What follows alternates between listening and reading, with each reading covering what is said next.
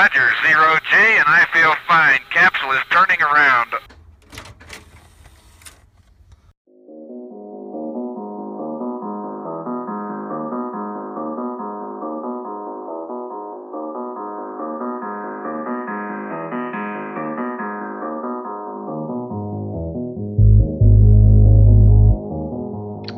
Boa noite, bem-vindos mais uma vez ao LPT Podcast.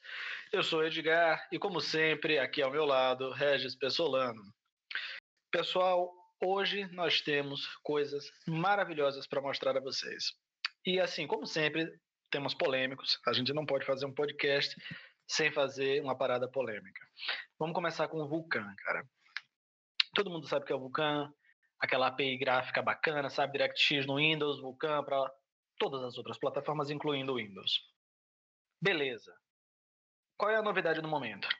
D9VK. O que é, que é o D9VK? Cara, se você acompanhou esses últimos meses do que saiu no Vulkan, a Steam lançou um projeto chamado Steam Proton, né? Que é para você poder rodar os seus jogos em plataformas que não sejam Windows. Né? Ele, ela, o DXVK ele traduz as chamadas do DirectX, os mais modernos, 11, 12 e 10, para o Vulkan. E aí você pode rodar os seus jogos. Né? Alguns já funcionam bem, outros funcionam muito bem, outros não funcionam e alguns funcionam muito mal.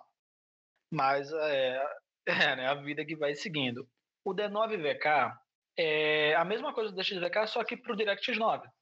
Então, você que sempre quis jogar o seu Guild Wars, inclusive está rodando muito bem, né? Você vai poder jogar. Se você quiser jogar o seu League of Legends, você vai poder jogar e outras coisas, né? Qualquer tipo de aplicação, na verdade, que dependa de DirectX, especificamente para o D9VK o DirectX 9, você vai poder rodar. Teoricamente, né? Assim, a gente sabe que o, tudo que envolve Wine, tudo que envolve tradução, envolve um pouco de carinho, paciência né, e dedicação. Ah, sim, mas assim, o que é legal disso é mostra a flexibilidade que a gente encontra dentro do Vulkan, né? Imagina o quanto, o, o como é flexível uma API que você consegue rodar de DirectX 9 a DirectX 11 dentro do, do, do Vulkan, né? Então, é muita coisa que você consegue rodar ali. Então, E assim, o Vulkan, ele cada vez mais se torna uma API mais e mais madura. Né? A sua adoção, ela naturalmente ela leva um pouco mais de tempo que DirectX e que o, o OpenGL, e nesse caso agora, né, com a Apple, o Metal, né, que é a nova API da Apple, mas é uma é, não, assim, é, um, é um OpenGL, mas vamos dizer assim, é uma, uma abstração em cima do OpenGL. Né? Você desenha uma bola com um comando. Se vai ficar performático ou não são outros 500, mas o que importa é que um comando desenha uma bola. Isso aí já facilita a vida. O que, que acontece no Vulkan? Cara, o Vulkan ele lhe dá um controle absoluto da parada que você está fazendo. Você dizer assim, é estilo o BSD para rede, sabe? No BSD, o stack de rede, você pode dizer, olha, cara, eu gostaria que do pino 12 saísse tal dado. Sabe, BSD, ele lhe dá um controle de stack de rede nesse, nesse nível. O Vulkan é isso, ele dá um controle de low level API, cara, monstruoso, monstruoso. De você dizer, não, eu gostaria que a GPU operasse nessa frequência quando passasse por essa parte aqui, porque ia ser mais interessante. Só que, claro, tudo que é low level, tudo que lhe dá mais controle, também é mais complexo. Então, essa API ela vem sendo refinada ano após ano para que ela se torne cada vez mais simples, que a abstração é, do, dos elementos da, da API fiquem cada vez mais simples. Porque assim, qual é a grande diferença da adoção do DirectX? O DirectX ele é e não é uma low-level API. Ele trabalha low-level, mas ele está muito mais no high-level. Ele está muito mais na interface do usuário, ele está muito mais próximo do desenvolvedor e ele é muito mais ágil na hora que você vai codar o seu, o seu game, as funções do seu game, a física do seu game, porque já tem muita coisa pronta. E claro, o suporte da Microsoft ajuda bastante, porque eles têm uma equipe inteira do DirectX para lhe dar o suporte que você precisar na sua empresa. É, o não, ele tem a Kronos Foundation, que assim, e a comunidade, né? Que vai indo e vai se virando de pouco em pouco. Mas assim, por hora, o Vulkan ele é suportado na maioria dos sistemas, não, não daria para listar, mas eu, de forma prática, Android, iOS e Windows, esses três principais, é, você com certeza vai encontrar o suporte do Vulkan.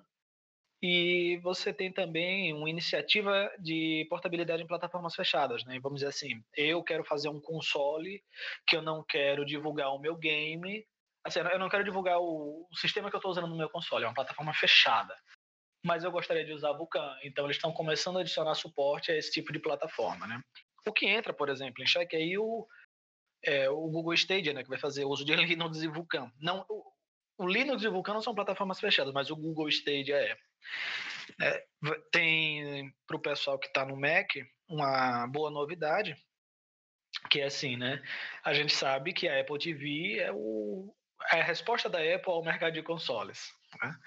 E o Apple Arcade é a nova iniciativa da Apple é, para todo essa nova, esse novo mercado de streaming de jogos, né, que está surgindo aí, as pessoas vão poder rodar agora seu Assassin's Creed em um Celeron que tem a decodificação H265, né, de maneira perfeita, desde que elas tenham um gigabit de banda. Isso aí é acessível, especialmente no Brasil, mas mas na verdade não, não precisa de tudo de tudo isso de banda não ele pede uma banda mais pesada, o Google Stage. Agora que a gente vai entrar então no, no assunto com relação ao Google Stage.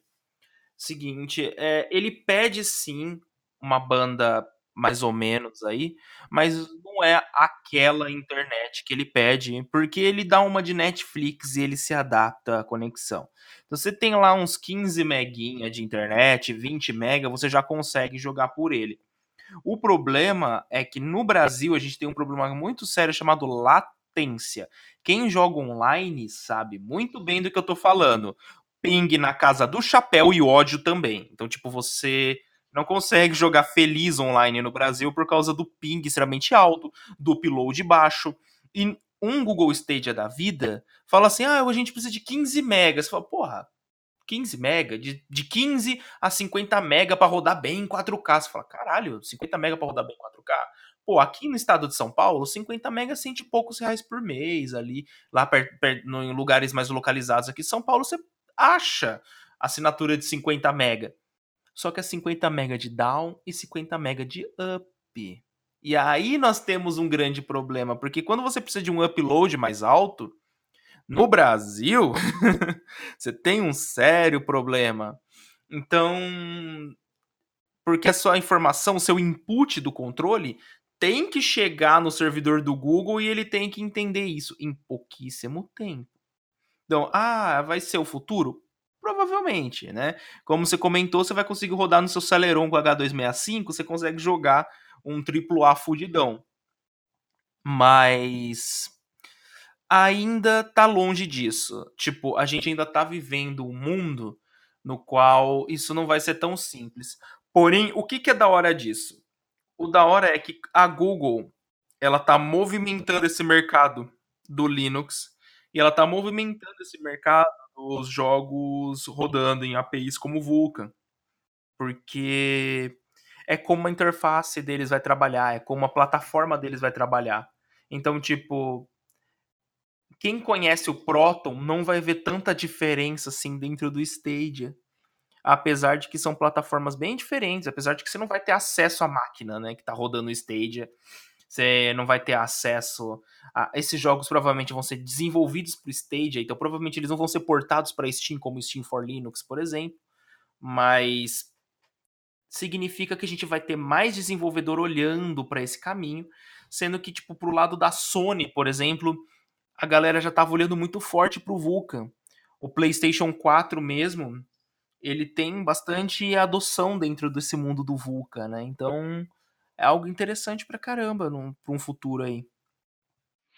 Não, pois é. Desde que a Sony começou com o novo rumo de desenvolvimento deles, assim, na verdade, desde que ela tomou muitos processos da Linux Foundation e decidiu mudar para BSD, ela vem olhando para tecnologias open source, né? Vamos dizer assim.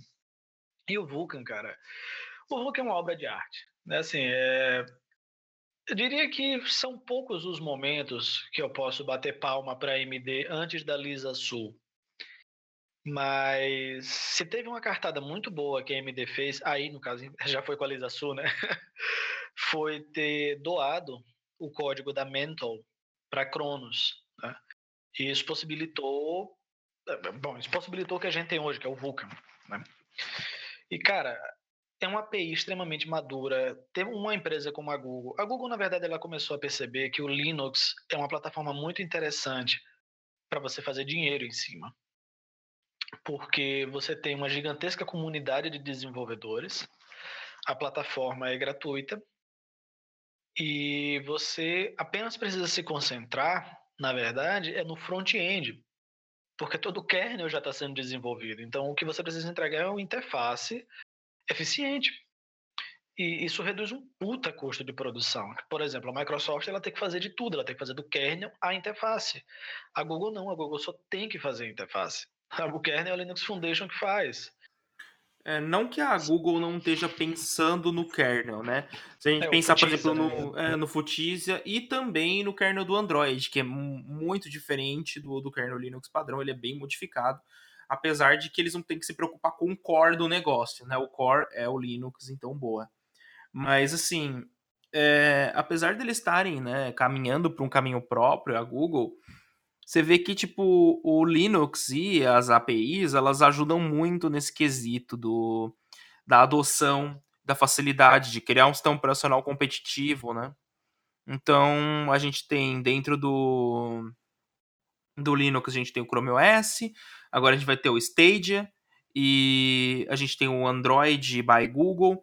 Tudo isso são plataformas baseadas em Linux, que trabalham com Linux, que trabalham com Vulkan, que trabalham com várias APIs públicas que permitem muita coisa legal. Né? Então, num futuro próximo aí, a gente vai ter acesso a tudo isso.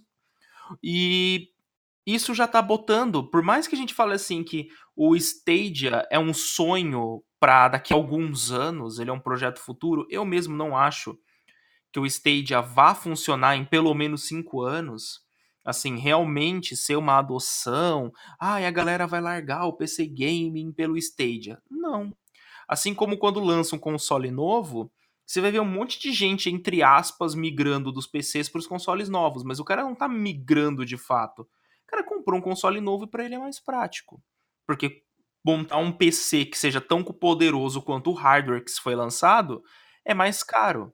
Então, assim, não significa que é, o PC Gaming vai morrer de hoje para amanhã, ou que a Microsoft já era com jogos, ou que o, Direct, que o DirectX não vai mais ser um.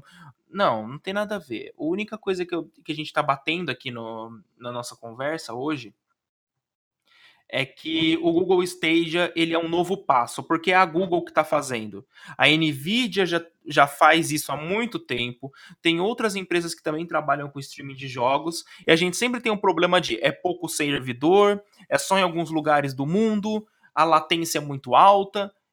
E aí, no mundo do, da Google já é diferente. A Google tem servidor no mundo inteiro, a Google tem um jeito de trabalhar muito diferente.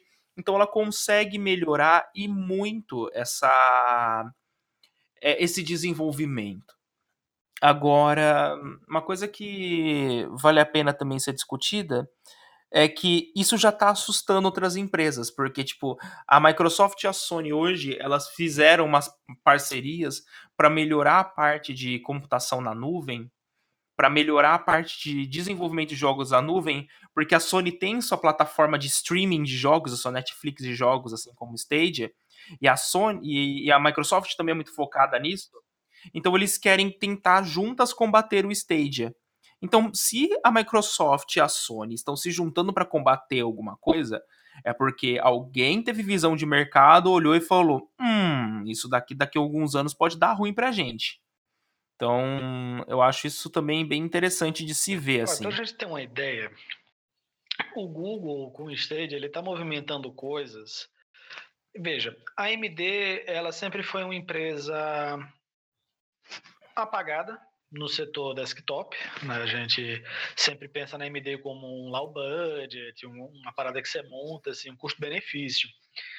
Mas quando a gente fala em console, Cara, a Intel não encosta, ela não chega nem perto, ela não sabe nem o que é isso. E a AMD domina nisso. A Google, ela está conseguindo fazer o principal parceiro da Sony e da Microsoft, que é a AMD, desenvolver um conjunto de chips personalizados para ela utilizar no Stadia. Então, assim, isso assusta muito essas duas empresas, porque, veja, a AMD é a detentora da tecnologia que torna possível os consoles. E essa empresa agora está fazendo algo específico para Google. Cara, então, sim, tem muito risco, tem muita coisa em jogo. E especialmente, especialmente como você falou, né, a Google ela tem servidor no mundo todo. Então, assim, ela pegou a empresa que possibilita o mercado de consoles. Ela tem servidores no mundo inteiro e assim, no momento em que ela tem a principal plataforma de acesso do mundo inteiro, que é o YouTube, cara. Você tá vendo um vídeo no YouTube, você pode acessar um jogo do Stadia. Puta merda. Sabe, isso, é razão total para Microsoft, para a Sony terem medo. Especialmente porque Chromebooks são extremamente baratos, a adoção do Chromebook vem aumentando cada vez mais. Assim, extremamente barato que se entenda, viu, pessoal? Assim, um Ace, Celeron, 2 GB e tal, pô, massa, mas assim, um Pixelbook, um Samsung com i5, com i3 e tal, a coisa já muda um pouco de figura. Mas, num contexto geral, a adoção dos Chromebooks tem sido muito alta. Então, essas. Principalmente aí fora, né? Sim, sim, aqui na Europa, meu Deus do céu. Porque assim, tudo aqui é mais valia, né? Como os portugueses falam, tudo é o custo-benefício. Então, assim, o cara põe na balança, porra, eu posso ter um computador por 300 euros que vai fazer tudo o que faria um, um MacBook Air, eu vou ler meus e-mails, vou navegar na internet, eu vou ver meu Netflix, eh, sabe? Eu vou conseguir fazer minhas chamadas via Skype ou Hangouts, que seja. O cara compra. E mais à frente, quando você disser para ele que esse notebookzinho que ele tem consegue rodar um jogo AAA, brother, a coisa muito, muda muito uhum. de figura. Aí você vai dizer, ah, mas ele não vai conseguir conectar esse Chromebookzinho numa TV 4K. Eu digo, ele não precisa. Ele vai ali, compra um Chromecastzinho Ultra, 30 euros, bota na TV, tá aí. Seu jogo no Stadia. Isso quando a Google não colocar isso dentro de um dentro das próprios aplicativos de Smart TV. Assim como a gente tem, por exemplo, o Steam Play lá dentro, dos, dentro da loja da Samsung. Vocês sabem o Steam Play. O Steam Play é aquele, aquela plataforma que permite streaming de jogos locais do seu computador. Antes era um device também de 30 dólares, de 30 euros também. Steam Link, né? E. É o Steam Link, isso, Steam Link. E aí, a partir da Steam Play a tecnologia. Então, tipo, a partir do, do Steam Link você tinha. Então, agora eles criaram, né, esse um aplicativo tanto para televisões da Samsung, você pode pôr dentro de um Raspberry, e aí você coloca é, tudo isso dentro do, de uma Smart de uma Smart TV, você não precisa nem do Chromecast, você simplesmente seleciona lá o aplicativo, ele já abre sua tela da Steam e você joga. Eu não duvido nada que a Google vá fazer isso em breve também, porque tem os aplicativos da Google estão largamente dissipados dentro do das Smart TV. As WebOS da, da LG tem todos os aplicativos da Google, inclusive o Google Home. O, a, a Samsung também tem todos os aplicativos da Google na loja oficial dela. Então, para ter lá o aplicativo Stadia para você abrir, parear um controle Bluetooth e jogar seus jogos via streaming, também tá dois palitos. Então, assim, é, isso daí assusta muita gente. Apesar de que a tecnologia ainda é iniciante, apesar de que ah, Regis, você compra, você assume, você acha que isso valeria a pena daqui um, dois anos? Não, eu acho que vale daqui três, quatro, cinco anos, não sei. Eu não sei em quanto tempo vai demorar para a gente ter assim um stage totalmente funcional, ainda mais aqui no nosso ladinho da América Latina, né? É. Mas é, assim, é, um, é, é uma possibilidade. Não, justamente. E assim, é interessante que esses serviços venham à tona, porque assim, ao longo do tempo eu vim testando alguns desses serviços de streaming, especialmente aqui na Europa, porque a latência é baixa, né? Enquanto eu estava no Brasil, eu testei eles, mas a, latência tornava impossível a utilização. Né? Não, não dá para mexer o mouse e esperar cinco segundos para ter uma resposta na tela. Então, isso é impossível. Agora, aqui na, na Europa, um dos serviços mais comuns é o Shadow. Mais comum que se entenda, né? mais popular é o Shadow. E no Shadow você tem acesso a toda uma máquina, né? Toda uma workstation, vamos dizer assim, né? com Xeon, com NVIDIA Quadro e tal. E isso é bom e não é bom, né? É bom porque você tem a liberdade de baixar os seus jogos. Tenha em mente que você não vai conseguir acessar o Pirate Bay pela Shadow, eles, eles são garotos bem vacinados, então eles, eles, eles sabem o que, é que você está fazendo. Não adianta colocar, ah, vou colocar uma VPN, não, não vai rolar não. É, então, assim, é bom e não é bom. Seria melhor se você tivesse realmente acesso aos recursos de, da workstation. Só que assim, você não vai rodar um Docker lá dentro porque aquilo já é uma máquina virtual, né? Então você não vai rodar um, uma máquina virtual dentro de uma máquina virtual. Isso é muito Inception, né? Até porque os recursos do processador para rodar a máquina virtual já estão sendo rodados ali, na sua máquina, né? Mas no contexto geral, se você vai editar vídeo e etc, assim, vídeo que não seja 4K, viu, pessoal? Porque, bom, você vai ter que ter um servidor para subir a sua footage e vai fazer o download lá. O download você nem se preocupe, porra, tem um giga de banda. Então, assim, meu no chupeta. Agora, é bom que você tenha uma banda legal para subir essas paradas, né? Pra subir suas footages ali. É, ele custa 35 euros ou 27 libras, 29 libras mês. Não é um serviço barato, especialmente se você cogitar que você pode montar um bom computador com Xeon, Nvidia, Nvidia não, é Vega Frontier, etc e tal, por 2.000, 2.200, 2.300 euros. Então, se você colocar na ponta da balança e até final do ano você paga esse computador mais um pouco. Na verdade, você montaria esse mesmo computador que você montou com a Vega Frontier com uma 2080 Ti. Né? E ainda não chegaria nos 3.000 e pouco, que, nos 3.500 né, que você estaria gastando aí no Shadow. Uhum. E você vai dizer assim, ah, mas 3.500, peraí, é 35 euros, né? Mas é um ano, então eu digo assim, mas vamos imaginar, você não vai investir num workstation porque você pretende usar isso aí por um, dois, três, quatro, cinco anos. Então, põe na ponta do lápis e analise o que é que vai lhe dar um retorno melhor. E mais importante, né? A Shadow ela depende da internet, da sua conexão com a internet. A workstation não. É, você pode até ter coisas que você depende de, uma conexão na internet, mas você não vai ficar impedido de editar o seu vídeo, de fazer o design para um cliente, de, de, sabe, mexer um Word, etc., num computador local. E isso é uma limitação. É, é, importante colocar algumas coisas na balança antes de comprar, né? Porque às vezes a gente fica ludibriado pensando, porra, é, isso vai poder rodar meus jogos e tal. Vai, com certeza vai, mas pare e pense com você mesmo. É, você vai jogar um puta dinheiro para jogar jogo, cara. Não seria melhor você comprar um console? Se você pega para assim para ver um PS4 usado, vai de 800 a 1400, se não for até se for o Pro, né? O Pro já deve estar na, na faixa dos 1400 por aí. Mas assim, não, não, não, não, não. No Brasil tá bem mais, bem mais caro, caro. Só que assim, bem mais caro. Só que assim, o PlayStation 4 usado, ele tá na faixa dos mil, 1.200, 1.300. O novo tá na casa, o Slim tá na casa dos um pau e meio e o Pro tá na casa dos dois mil reais, dois mil e pouco. Então assim, não é tão barato. Só que, por exemplo, aí, aí na, na Europa, se a gente tiver, por exemplo, colocando o ponto de vista de um europeu é, ou de um americano, o cara é americano, o cara vai pagar 30 dólares por mês para ter acesso a um serviço de streaming de jogo em 4K o cara paga 100 dólares num PlayStation 4 usado. Justamente. 80 dólares num, naqueles. É, é, esqueci o nome desses junks que a galera compra, compra PC, essas coisas. É. É. é refactor, né? whatever.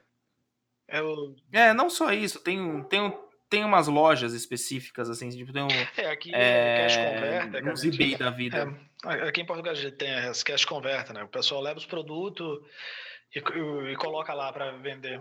Eles revendem os usados. E sim, é muito então, barato. Muito barato. E, e aí você acaba conseguindo um PlayStation 4, até mesmo um PS4 Pro, um console top assim, por um preço muito em conta. E aí você vai rodar todos os seus jogos. A Sony já tem o serviço de streaming dela, então você já, já vai estar tá lá incluso no pacote. Ah, mas eu tenho que pagar o, o Sony o, o, a PSN Live Gold lá, a PSN Gold. Tá, mas a PSN Gold ela não custa 30 dólares por mês, ela é menos do que isso. E você consegue jogar vários jogos offline com um preço de, sei lá, duas, três parcelas desse Shadow. Então, assim, muita coisa ainda é complicado nesse mundo, ainda é muito caro, ainda é uma tecnologia que é um pouco difícil e ela ainda tá em, early adopter, assim, né? A galera tá ainda em acesso antecipado a essa tecnologia. Então, é complicado. Porém, é o futuro. Eu acredito que vai chegar uma hora que isso vai estar tá palpável, vai estar tá acessível. Não, é, pois é, as, todas as empresas, na verdade, hoje, elas caminham para abandonar a arquitetura x86 em seus produtos para consumidor final. Os servidores também caminham para isso, mas é, é, um pouco mais complicado na linha de servidores. Isso leva um pouco mais de tempo, né? porque a gente não está falando de uma migração é, de alguns milhares de servidores, a gente está falando da migração de alguns bilhares de servidores, então leva um pouco mais de tempo para que esse tipo de coisa aconteça. Mas sim, o futuro também é o ARM, por, por sua questão de eficiência energética, por sua questão de potência, né? a escalabilidade que ele lhe permite. Um exemplo claro disso é o chip A12 da Apple, que se usa no iPad.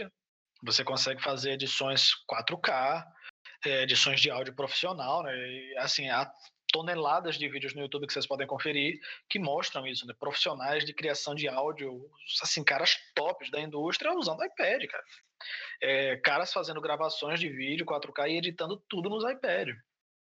Então, assim, é, o ARM ele é o futuro do processamento. Ele realmente está tá bem engajado para isso. E essas empresas, Dell, Microsoft, Google, Apple, todas elas esperam que seus produtos para consumidor final, seus notebooks, etc., estejam rodando em cima de ARM. Só que elas também não querem limitar a plataforma delas, né? Dizer assim, Porra, e a quantidade de dispositivos x86? É a mesma coisa que a gente passou na época que estava migrando de 32 para 64. Né, quando a Intel ela fez um processador que só rodava 64 bits. E aí a galera sentiu, né? Porque, porra, todos os programas eram codados para 32 bits. E o processador só roda 64, aí teve que vir junto com AMD, HP, etc, para fazer aquele consórcio de x86 e 64, né? Que é um, um 64 que roda em cima de um 32 e pá. Ah, desculpa, é um, um 32 que roda junto ao 64. Então, assim, tem um potencial imenso nas tecnologias de streaming. Os processadores ARM se mostram gigantescamente preparados para isso. É impressionante, cara, como a evolução dos gráficos no mobile tem, sabe, progredido.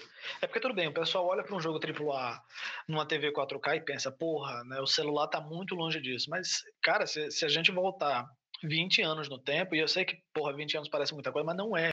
Qual é o ponto-chave disso? Você pega um dispositivo iOS hoje, um iPhone.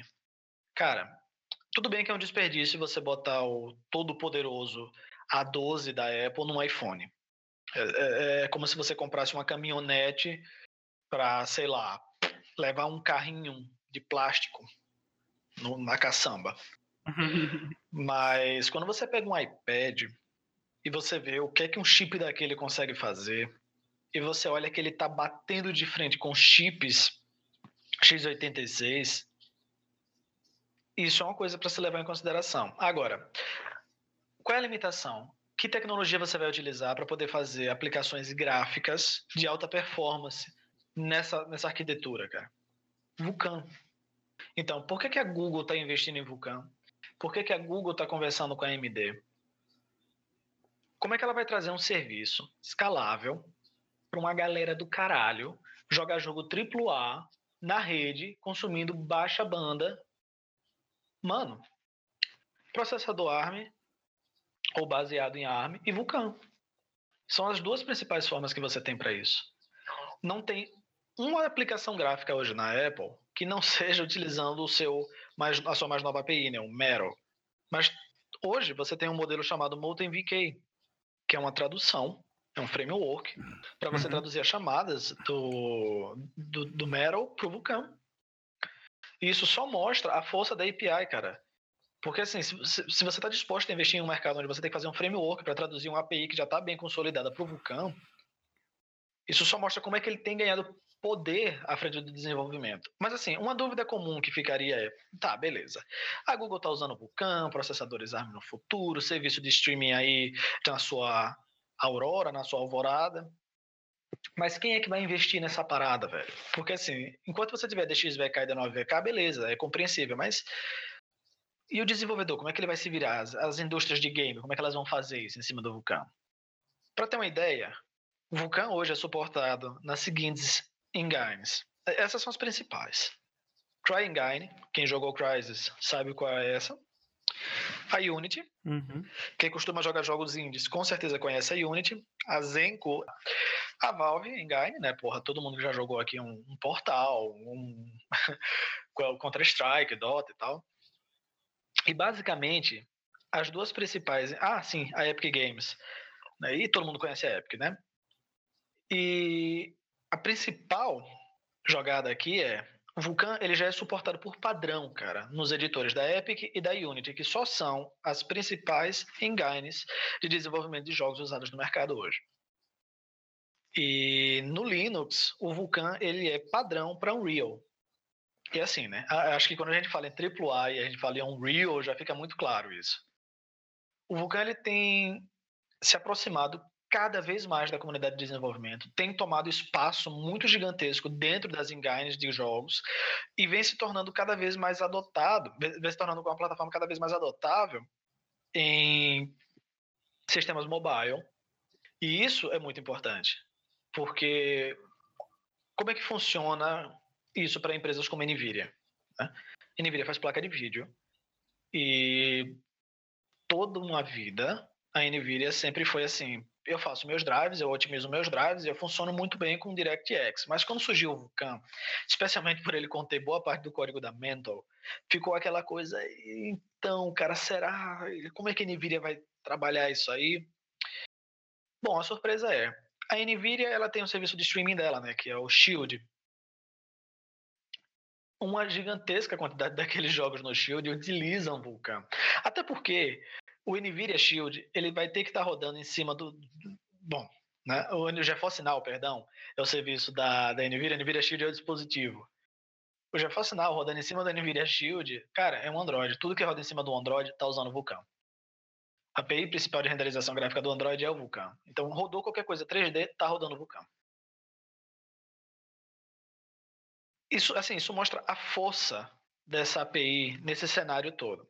Agora, aproveitando esse, esse rápido parêntese, né? Em cima do GeForce Now, que é outro serviço que eu também testei de streaming. Cara, falta muita coisa para esse serviço ficar maduro. A Nvidia ela não tem nem de longe a, a, capacidade que a Google tem em termos de servidores né, distribuídos. Então, mesmo aqui na Europa, e olha que eles suportam, né, aqui na Europa e Estados Unidos, não é uma coisa interessante tem muito lag, o servidor cai, e às vezes você enfrenta alguns glitches, alguns artefatos na tela, e isso é totalmente desinteressante. O serviço está amadurecendo, ele vem melhorado bastante para jogos AAA, especialmente, porque é, porque é onde você vai mais sentir essa questão do lag dos artefatos, mas tem melhorado assim, exponencialmente. Não está ideal, não está pronto ainda para dizer assim, ah, o pessoal vai poder usar isso aí arrebentando a boca do balão, não sabe? Ainda faltam coisas para se fazer em cima disso.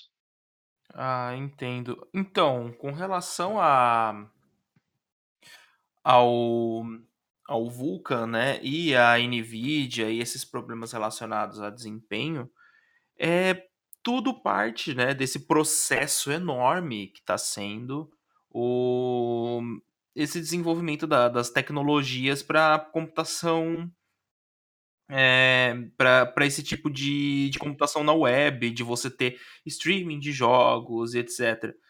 É tudo um passo. Eu não acho que isso está maduro ainda, eu acho que isso ainda vai levar um bom tempo, mas saber que as empresas estão com medo disso e saber que o Vulkan e a própria Valve está muito forte em cima disso, o DXVK, o D9VK, os, as outras ferramentas baseadas no proto, estão cada vez mais evoluídas assim. O que a galera quer é uma alternativa ao que é tradicional. Né? A gente quer, por exemplo, é, uma coisa que a gente não citou aqui. O que saiu de vazamento com relação ao PlayStation 5, eu não sei se você ficou sabendo, mas o PlayStation 5 vai usar processador Ryzen. Tipo, ele vai usar processador Ryzen. Tipo, os PS4 e os Xbox usam Jaguar. que é nada mais nada menos do que uns FX bonitinho. Mas é um, eles usam arquitetura Jaguar. E agora eles vão para para Ryzen. E assim, você comentou com relação ao futuro ser ARM, eu até concordo, mas eu acredito que assim, é o futuro mesmo. Futuro. Porque por mais que os, os equipamentos, por exemplo, os processadores Bionic, os A12, a A50 da Apple, são extremamente potentes, são processadores extremamente rápidos e é um, chega a ser um desperdício aqueles processadores em apenas um iPhone para o cara é, ver suas mensagens no Zip O... Eu ainda acho que, tipo, a tecnologia ainda precisa evoluir muito para a gente conseguir sair do x86. Né? Vai demorar um bom tempo ainda para a gente sair das arquiteturas tradicionais. Então, tipo, o próprio os próprios os novos computadores, os novos é, consoles ainda estão vindo com a arquitetura x86. Quem deu esse passo à frente no desenvolvimento falou: não, eu consigo lançar AAA e eu consigo portar AAA para minha plataforma e o bagulho vai rodar bonito, foi a Nintendo. Olha só. A galera sempre fala: ah, Nintendo é a mais tradicionalista. Ela é. Em conceitos, ela é. Ela é extremamente tradicionalista, ela foca em muita coisa tradicionalista. Mas olha só, a Nintendo sempre focou em inovação. E o que, que ela fez? Ela catou um Tegra X1, um processador de tablet, e falou: eu consigo rodar jogo AAA nisso. E em Full HD na televisão. E ela conseguiu. E tá rodando. Tem muito jogo rodando ali. E você tem o modo, modo tablet, o modo dock o caramba 4. Não, Nintendo Switch. Então, tipo assim, você tem isso hoje com o Nintendo Switch.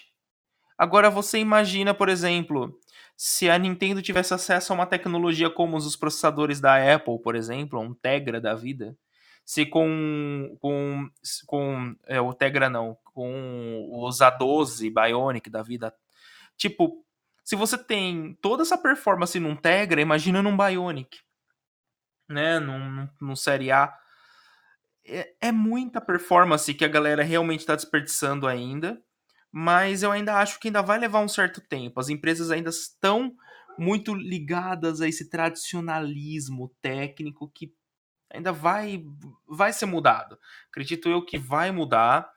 A Nintendo foi uma das primeiras a abrir esse caminho e virar e falar: "Não, gente, dá sim, ó, aqui, ó".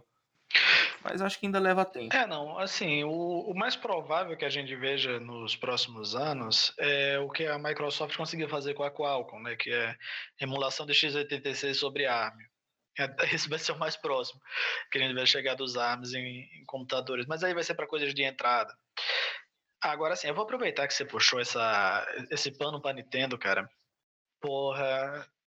Cara, a Nintendo, ela é uma empresa assim, tudo bem, é, é suspeito eu falar isso, mas assim, é uma empresa do caralho. Puta que pariu. Eu tenho muito amigo que é sonista e. É assim, eu entendo, porra, PlayStation 1 foi minha infância, PS2, os PlayStations em si fizeram parte aí da minha infância e adolescência. Então, dá, dá para entender né, o porquê do carinho. Mas assim, cara, Nintendo. Puta que pariu. Ah, eu não me recordo de um momento que eu parei para jogar um Nintendo e parei para jogar um jogo da Nintendo que eu disse, cara, esse jogo é uma merda, isso aqui não vale um centavo. Eu joguei meu dinheiro fora, meu tempo fora. Todos os jogos são divertidos. e o que eu acho mais interessante é nenhum jogo da Nintendo é projetado para que você se divirta sozinho. Que é uma coisa que eu acho meio chato hoje, assim. Não é que eu não gosto de jogo AAA, mas eu não sinto nenhum apreço em jogar um jogo AAA por horas e horas. Sabe, eu olho para aquele e fico... Shadows of Mordor. Eu, sou, assim, fanático do Senhor dos Anéis, cara. Mas eu olho para aquilo e fico... Porra, beleza, uma história alternativa, é um gráfico bacana, uma mistura de Assassin's Creed com Prince of Persia, é legal mas, brother, quando eu penso Super Mario, porra, se tiver meu sócio em casa, a gente joga Super Mario, joga por horas. É, sabe, Donkey Kong, Cara, Smash. Bros. tal. Então, assim, são jogos. Eu vou até contar uma coisa aqui, ó. Como já que a gente entrou na Nintendo. Tipo, o fator diversão dos jogos hoje é algo que, tipo assim, tá sendo muito, muito pouco conversado sobre. Eu sou um cara mais, também, assim, mais retro gamer, eu gosto mais de jogos antigos. Não que eu não goste de jogos novos, por exemplo, você falou do Shadow of, the, Shadow of Mordor, eu amo Shadow of Mordor, eu jogo pra caralho Shadow of Mordor, eu tenho uma porrada de horas no Shadow of Mordor.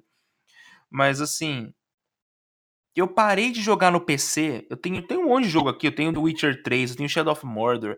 Eu tenho uma cacetada de jogo bom no meu PC. Tipo, comprado na Steam bonitinho, pegando as promoções legais, tudo. Só que, recentemente, eu comprei de um amigo meu que tava para viajar um Nintendo Wii. Sim, não é o Wii U, não é o Nintendo Switch, é o Nintendo Wii. Nintendo Wii. Eu fui lá, liguei ele na minha televisão, tive que comprar um cabo para adaptar, porque a imagem ficou uma bosta na TV nova, porque ele é feito para TV antiga, mas agora ele tá bonito. E cara, eu me perco jogando com os meus amigos. Sabe, sabe o que, é? Tipo, amigo meu me ligar para falar assim, cara, tô afim de ir na sua casa pra gente jogar Nintendo. Os caras vêm aqui em casa, junta dois, três, pra gente ficar Vamos ver até onde a gente chega no Donkey Kong. Vamos ver até onde a gente chega no Mario. Vamos jogar tal jogo. E a gente pega aquele jogo. Kirby, a gente jogou para fechar. Ficou passando de mão em mão no controle até ver o final do jogo. Então, assim. Cara, o fator diversão da Nintendo é muito apelativo, principalmente pra gente que é mais antigo e que joga videogame desde antes do Super Nintendo, é uma coisa que, tipo, fica na memória, né? Então a, a, Nintendo, eu falo assim que a Nintendo, na minha visão, ela é a Apple dos games. Ah, você, tipo assim, você não é a primeira pessoa que me fala isso. É todo mundo que eu conheço, assim, que é fã de jogo, desenvolvedores, amigos meus, de empresas de jogos, eles falam isso sempre. Cara, a Nintendo é a Apple dos consoles, cara. Ela é. E Tipo, tem umas comparações bem óbvias com a Apple. Por exemplo, é, ela faz mais com menos, ela nunca focou em potência de hardware. Por exemplo, enquanto o PS5, que provavelmente vai ser um console do caralho, tá focando em, ah, a gente vai ter um processador Ryzen, a gente vai fazer upscaling para 8K, vai ter SSD de 2 tera, vai ter não sei o que, não sei o que lá, e o preço vai ser bom. A gente vai ter sim, a gente vai conseguir processar vários polígonos por segundo, não sei o que. Esse vai ser o nosso console. A Nintendo chega e fala assim: "Meu próximo console vai ser um negócio que você pode enfiar na bolsa, e você pode ligar na televisão. Ah, mas qual que é o processador? Isso aqui foda-se, você não precisa saber. O importante é que ele ele tem um. Ele vai ser ligado na TV e se leva ali na bolsa. É aquele negócio, porra. Você, ah, legal. Você é engenheiro? Não é engenheiro, né? Você, você é jornalista. Dá pra que porra você quer saber qual é o processador que tá aqui dentro, cara? Você quer jogar, não quer jogar, então pronto, porra. Exatamente. Então, tipo assim, enquanto, por exemplo, a Microsoft, ah, o Xbox One X, ele tem Blu-ray, ele toca 4K, ele tem mais não sei o que, ele faz isso, ele faz aquilo. Ah, Regis, mas isso não é legal? É, é muito legal. Só que, cara, quem que vê um videogame como um videogame? É a Nintendo. A Sony vê o videogame como a central multimídia Sony, que tenha os seus recursos web online, não sei o que. A Microsoft vê como a sua central multimídia da casa, que é o console, que integra com o seu Windows e você consegue fazer várias coisas. A Nintendo olha pro Nintendo Switch e fala: é um videogame. Isso é fantástico, cara. Ponto. Entendeu? É, é isso. Essa é a diferença. Por isso que, tipo, o Nintendo Switch não compete com o PS4. Por isso que o Nintendo Switch não compete com o Xbox. Ele não tá na briga, ele tá num outro patamar. Você vê gente que tem um PS4 um Switch, um Xbox um Switch, um PC Gamer e um Switch. Porque ele não tá na briga, ele tá com... Ele tem outra proposta. É a mesma coisa. Quantas pessoas você não conhece que tem um PC Gamer e um Mac? Porque o Mac é o que ele usa para trabalhar, para editar foto, para editar vídeo, para escrever não sei o quê. Porque o cara entende na cabeça dele que o Mac é minha estação de trabalho. Agora a Apple tá mudando um pouco esse. Um pouco não, ela mudou muito as formas de agir. Tem caído bastante no conceito em vários, em vários assuntos. A gente já meteu o pau na Apple aqui, a dar com pau nos últimos podcasts nossos. Ah. Cara. Então, assim, eu acho isso legal. Eu acho esse conceito inovativo legal. E eu acho que a Nintendo tá fazendo certo, principalmente com relação a essa parte de ARM e computação na nuvem, o caralho a 4, eu acho que ela tá fazendo certo. Não, pois é, porque assim, o grande ponto é se divertir. Isso, isso é fundamental, cara. A quantidade de jogos que tem hoje, velho, que eu, assim, que eu olho e eu realmente penso, porra, não, não é divertido. Assim, Veja, veja bem, pessoal que nos escuta, isso é a minha opinião pessoal, tá? Antes de vocês saírem pela rua dizendo, ah, o jogo não é divertido. Não, calma, porra, essa é a minha opinião. É, Transistor, cara, é um jogo bem basicão, com a trilha sonora do Darren Crobb, e que jogo do caralho. Eu comprei esse jogo por R$1,99 numa promoção da Steam pensando comigo Caramba. mesmo, porque, porra, eu estou comprando jogos que eu não vou jogar. Mas foda-se, né? É um reflexo. E. Uhum. Eu tava na biblioteca, eu digo, tá, vou rodar. Cara, quando eu rodei aquele jogo, os primeiros três minutos que passou a introdução, eu falei, caralho, que porra é isso? Que jogo do caralho. E aí eu zerei naquela noite. Foram acho que três horas seguidas na porra daquele jogo. Eu falei, velho, isso é muito divertido. O jogo é foda, a, a, o diálogo é foda, a história é foda, a trilha sonora é mais foda ainda. É um jogo simples, que não consome quase porra nenhuma do seu rádio. Um HD 4000 da Intel roda ele liso. Uhum. Sabe? Basicão. Então, isso é que é importante, cara. A Nintendo, ela tem essa percepção. Velho, um jogo ele tem que ser divertido pro cara que tá jogando. E mais importante, você tem que poder jogar esse. Não todos, claro, mas assim. Alguns jogos com todo mundo. Sabe, a Microsoft fez o Kinect, cara, mas ela não conseguiu avançar o Kinect. Isso é trágico. Porque assim, o Kinect é a tecnologia mais foda que eu já vi até o momento. É, é uma parada assim. Uma câmera e uma câmera IR que lê os seus movimentos. Então, você faz os seus movimentos sem controle, sem porra nenhuma. E o boneco na tela replica. Isso é, isso é fantástico, cara. Só que ela não conseguiu levar isso para frente. Tudo bem, porque assim, né? Você tem que ter espaço na casa. É, se vai jogar muita gente, tem que ter mais espaço ainda e papapá. Mas, sabe, ela não conseguiu avançar aquilo. Ela não, não conseguiu botar para frente. Se tornou igual ao touchpad no controle da Sony. Uma feature, é uhum. bonito, mas ninguém usa. Sabe, se não for aqueles jogos é. que assim, especificamente vão trabalhar aquilo, vai pra porra nenhuma. E, e, é pouquíssimo jogo que vai trabalhar de fato aquilo. Então, tipo assim, é uma tecnologia, por exemplo. Ai, a gente vê a Nintendo evoluindo nesse negócio de imersão, de trabalhar com o imaginativo das pessoas jogando, fazer o videogame ser um videogame. Por exemplo, quando ela lançou o Nintendo Wii, eu tô com o Nintendo Wii aqui.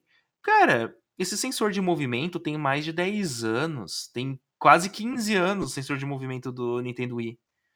E, cara, ele é legal. Tipo, óbvio, ele é fraco, ele é impreciso, ele usa infravermelho. Mas ele é legal. Ele é divertido. Você consegue se divertir com ele, apesar de que o Wii é muito limitado nos jogos, mas ele é aquele console que muito tiozão, muito senhor de idade comprou para jogar boliche com a família, para ver os joguinhos assim. Por quê? Porque ele é divertido. Muita gente quebrou televisão tacando o controle na TV. Por isso que eles vendiam aquele negocinho que você prendia no braço. É, já, já vinha, né? Já vem. Ele vem com aquilo e ele tem um aviso falando para você usar aquilo em todo o jogo. Mas assim, é... aí o que que eles fizeram? Eles falaram, não, vamos tentar fazer uma coisa um pouco diferente. Aí fizeram um Wii U. O Wii U flopou? Flopou. Mas tem muito de tecnologia legal ali. Eles falaram: não, o conceito tá quase lá. E se a gente fizer uma dock e esse controle do Wii U ser mais ou menos um, ser um console todo ali? E aí você tem uma dock. Aí você doca ele e aí ele tá na TV. Aí você desdoca ele, você tem um console, um console portátil. E aí a gente não precisa mais desenvolver dois videogames, um Game Boy, um Nintendo DS, um 3DS 4 DS, 50 DS, que tava já, já tava virando uma bagunça os nomes, né? New 3DS, New 2DS. Foda. Ela não, não precisa mais ter um console portátil e um console de mesa. O console de mesa é o console portátil. A gente só precisa dar, dar atenção para um console. E esse um console vai empurrar todas as vendas, porque quem quer um console portátil tem ele. Quem quer um console de mesa tem ele. E cara, na boa, o Nintendo Switch, no quesito de inovação de videogame hoje, ele é o mais foda. Tipo, se você pensar em inovação, em visão de mercado, o Nintendo Switch é o melhor. Tipo, ele tem tudo que você pode imaginar de divertido. Ele tem os nunchuck dele tem sensor de movimento. Cada nunchuck, cada é, Joy-Con, no caso, nunchuck é do, do Wii, cada Joy-Con trabalha como um controle independente você consegue parear inúmeros controles. Mano, os controle da 8-bit do Bluetooth, você pareia no Nintendo Switch vai, sabe? Tipo, o bagulho pareia tudo nele. E tipo, é, você consegue parear vários controles nele, você consegue jogar com duas pessoas usando só os controles originais, você consegue ter inúmeros recursos para ele. A única coisa é que ele, eles, tão, eles também têm bem o um, um, um, método Apple de ser no preço, porque o bagulho caro. Meu Deus do é, céu, como são caros os acessórios. Ele custa um PS4 e os acessórios dele não é barato, não. Exatamente. Não é barato. Só que é legal, eles são. Eles, ele é um console divertido. E assim, já que a gente tá falando, né, dos consoles, Vulkan e tudo, vamos abordar rapidão aqui pra gente poder fechar o podcast da, da, de algumas de alguns vazamentos que houveram. Há um vazamento falando que vai haver mais duas versões de Nintendo Switch que estão vindo agora. Provavelmente um Switch Pro e um Switch Mini. O Switch Mini que não vai ter opção de undock, você não vai mais tirar os controles. Ele vai ser como se fosse um Game Boy mesmo, para quem está mais focado em querer um Game Boy, um console portátil, você não vai mais precisar ter comprar toda a trambolhada você vem um controle só, aquilo ali na mão mesmo, e boa, você pareia os, os joy, outros Joy-Cons que você quiser nele e joga com os amigos, mas ele vai ser uma coisa mais focada em um console portátil, vai como vai vir com menos acessório, tende a ser mais barato e tal lá, lá. E vai ter um Switch Pro num futuro próximo, que provavelmente vai ter um, um Tegra um pouquinho mais potente, que já vai conseguir fazer ali um upscaling, que provavelmente, porque o processador Tegra X1, ele é capaz de exibir conteúdo em 4K. Óbvio que não vai conseguir rodar jogo AAA em 4K, mas ele consegue exibir um filme, uma série, um vídeo em 4K. Então, eles conseguem, por exemplo, usar a tecnologia do processador para fazer um upscaling de um jogo em 1080 numa TV 4K para ficar bonito. Dá para fazer isso. Então, provavelmente, um Switch Pro vai ser um Switch que provavelmente vai ter ali uma tela melhor, uma bateria melhor e uma versão um pouco mais refinada do Tegra que eles usam lá. Então, assim, provavelmente agora nesses anos, o que a gente mais vai ver é esse tipo de desenvolvimento. A gente vai ver muito VUCA sendo usado, a gente vai ver muita tecnologia na nuvem sendo usada. A Nintendo também está desenvolvendo um monte de tecnologia na nuvem. E, tipo, talvez eles estavam querendo é, fechar parceria com a Nintendo com relação a essa parte de streaming de jogos também. Mas usar as tecnologias e tudo mais, mas até agora não passa de rumor. A única que realmente é notícia é a Sony e a Microsoft juntas contra o Google Stadia. Sim. Então, assim, a gente tem muita coisa legal vindo. Provavelmente daqui um, dois anos a gente vai ter um PS5 saindo. Provavelmente ainda esse ano a gente vai ter um novo Nintendo Switch saindo. A, so a Microsoft não falou nada ainda, mas a, a probabilidade de sair mais um Xbox em breve é, o que eles estão chamando de projeto Scarlet, é, é, uma probabilidade enorme também. Sendo que, tipo, na boa, o Xbox One X já é um next gen. Puta que pariu, aquele console é um monstro, mesmo ele sendo baseado em arquitetura antiga. Então, não sei, a gente vai ter muita coisa legal aí nesse, nesse mundo dos jogos aí pra gente conversar sobre. Não, é. A, o que eu vou fazer daqui pra frente é porque eu fiquei sempre na dúvida, né? Porra, console, console, console, PS3 e tal, e muito provavelmente eu vou estar adquirindo ou um Wii U ou um PS3. Eu tô analisando ainda assim. Mas assim, de certeza o que eu vou investir. Isso é bem moderno, hein? Diga aí, né? Não, mas é porque aqui é tipo 50 euros. Você pega um PS3, um Wii U, mesmo esquema. Usado, né? Então, eu não devia falar isso dentro do podcast, mas se você quer comprar um console usado, vai de Wii U, porque o Wii U roda o RetroArch e dá para você instalar jogo pirata. Aí dá pra você entupir de Então, jogo. pe- pessoal, é alternativa, é porque em português de Portugal alternativo é, é pirata, né? No Brasil tem, mas ele tá falando de jogo alternativo. isso, isso. É. é, FBI, desculpa.